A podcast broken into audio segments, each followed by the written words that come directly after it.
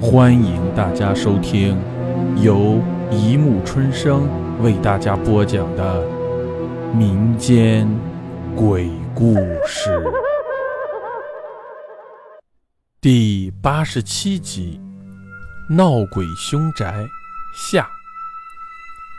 晚上我都是跟着爸妈睡，而白天照例将最小的妹妹锁在家里。在一个小柜上用木碗留了饭，柜前放一张小凳。说起这个妹妹，她实在聪明伶俐，能说会道，不怕人。见着谁让她唱，她就唱；让她跳，她就跳，嘴也甜。那时，村里下乡的工作队都是派饭，派到谁家谁管饭。当他们来时，小妹妹总是围在他们的身边，跟他们说话，给他们唱歌。她的嗓子很好，其中有一个女同志非常喜欢她。做好的饭菜端上桌，她站在一边不上桌，谁劝也不动筷子。等到工作队的人吃完了，她这才吃饭。她小小年纪就懂得人情世故。又怎么会不招人喜爱？有一次，正在地里干活，妈让我提前回来做饭。刚进院，我就听到屋里很热闹，似乎有很多人又说又笑。再看看屋门，明明是锁着的。我两步三步走过去，开了门，一进屋，声音没了，同时。我只觉得浑身的鸡皮疙瘩直冒，妹妹的脸上还带着刚刚大笑后的意犹未尽的神色。我问她跟谁说话，她不回答我，只是说他们不让我说。日复一日，这样的情况接连发生，好多次我半路偷偷回家，隔着院门就能听见她在屋里跟人说话。总觉不好，跟妈说了几次，劝她将小妹妹寄在别人家，可是妈不想欠人情，一味的就将她这样锁在屋里。可是我知道，这样不正常。大姐，小妹妹叫我，我从外面进来，一脸看见她脸色蜡黄。什什么事？我我饿了。想吃馍馍。此时已是下午四五点钟光景，再过一会儿就要做晚饭了。我想让他再忍忍，可是他说了句莫名其妙却叫人心里一紧的话：“来不及了，让我吃一口吧，我要走了。”什么？他来不及了？什么？他要走了？小小四岁孩子怎么会说出这般的话来？我不知如何回答他。只是说，好吧，我烧火给你热热，都冻硬了。他摇摇头说：“不用了，我放在炕头捂一会儿就行。”于是，我用刀背砸下一小块递给他，他盖着被子，将那块馍馍攥在手心里，放进被子，化了一点儿就啃一点儿。一小块馍馍没吃完，他又说。大姐，你能不能叫妈妈进来？我我想看看她。她说话时表情如诀别时一样的不舍，眼泪在眼眶里打转。我忙走出去喊妈，妈在外面推磨，听到我说，头也不回的喝了句：“没看我在忙吗？这么多张嘴要吃饭，不来帮忙，看什么看？又不是要死了。”我再回屋去。告诉他妈正在忙，等会儿就进来。可是他祈求着我，叫我一定让妈进来，再看看他，再抱抱他。我只能再出去。妈呀，你就进来看一下吧，妹妹看样子像是不行了。说完这话，妈才不耐烦地放下活计，骂骂叨叨地进屋了。刚进屋，小妹就扑进他的怀里。眼泪成串的流下来，一句话也不说，只是紧紧地抱着他，像在做今生的离别。妈也看出他的不好，让我快叫邻居找爸去。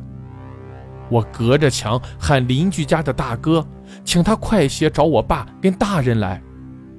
不一会儿，大夫来了。爸让二妹上后院找大伯，大伯是我们家的英雄人物，会武功，行走江湖多年。在他来之前，大夫只是说小妹得了伤寒，打一针就没事了。于是拿出针管来给他打了一针，刚想把他放在炕上，可他就是搂着脖子不松手，脸色更差了。后门一响，大伯来了，一掀帘儿，眉头就紧紧地皱了起来。他声音宏大，这一集说出的话如打雷，更让大家害怕。快，快快点火，越快越好。又让妈抱紧了孩子。怪事出来了，整整一盒火柴，我两根两根划，没有一根能划着。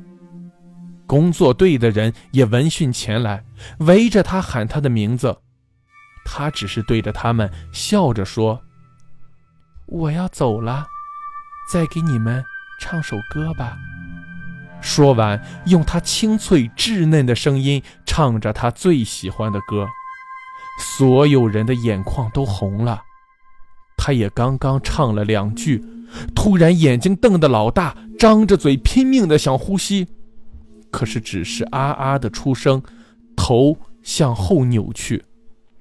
我扑到他面前，大声喊着他的名字，大伯急了，夺过火柴就划，可是还是一样，小妹的头几乎要转到背后去了，最后一秒。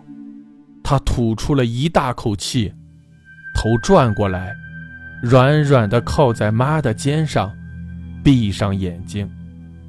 而大伯手里的那根救命的火柴也点燃了。所有的人都哭了，妈抱着他，谁也不让动，说他只是睡着了一会儿就醒。大伯跳上灶台，一把拉起灶上的大锅，翻过来扣在地上。我清楚地看见锅底厚厚的灶灰上有一排小脚印。大伯说那是孩子的魂儿，顺着烟囱走了。就这样，小妹死了，家里再也听不到她唱歌的声音，再也听不到她叫我大姐。每每望着他木柜上放的碗，我就泣不成声，只怪自己为什么他说饿的时候没有点着火给他热热那冰凉的馍馍，也许他就不会死了。村里有规矩，孩子死了不能埋。村头有个小山坡，凡是死了的孩子都用破席子一卷，扔在坡上，不出一个时辰。就会被狼啊、乌鸦抢食，越早吃光越好，表示早日投胎再为人。于是，妹妹也被破席子一卷，大伯跟爸一起送走了。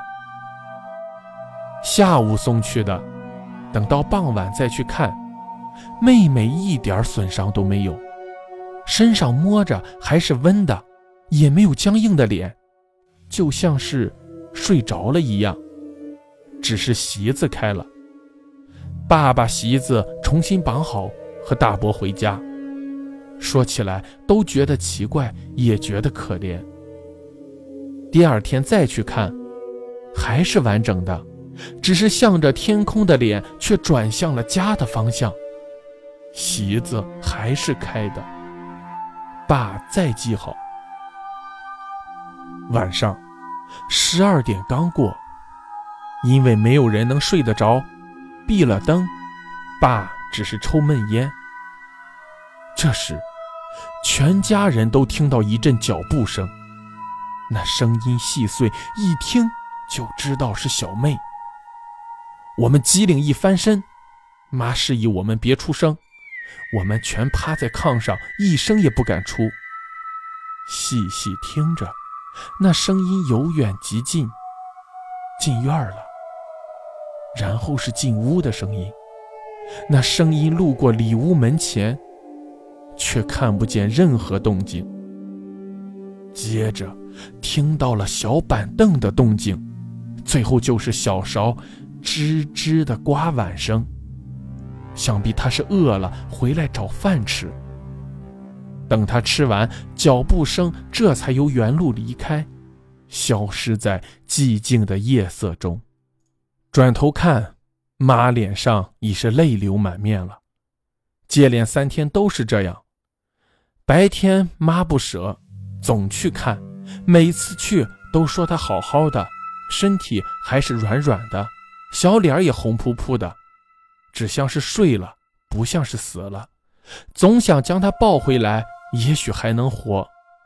说着，眼泪就下来了。再去看她。妈老远就有了害怕的感觉，背后发冷，不为别的，只是远远就能看见那张席子张开着，正好头又转向家的方向。妈不敢再向前，只是远远的坐着掉泪。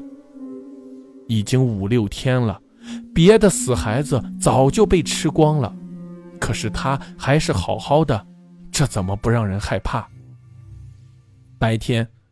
大伯来了，听了这件事，斩钉截铁的决定要将妹妹火化了。第二天，大伯与爸跟弟弟一起去了。妈妈害怕不敢去，只是远远的看着。爸架了个柴堆，大伯将妹妹放上去，然后点着了。妹妹的尸体被火一烧，立即跳起来，坐下，翻身。反复折腾，看得妈心惊胆战。事情结束了，妹妹已经完全化成飞灰，不存在了。晚上也再听不到她的脚步声。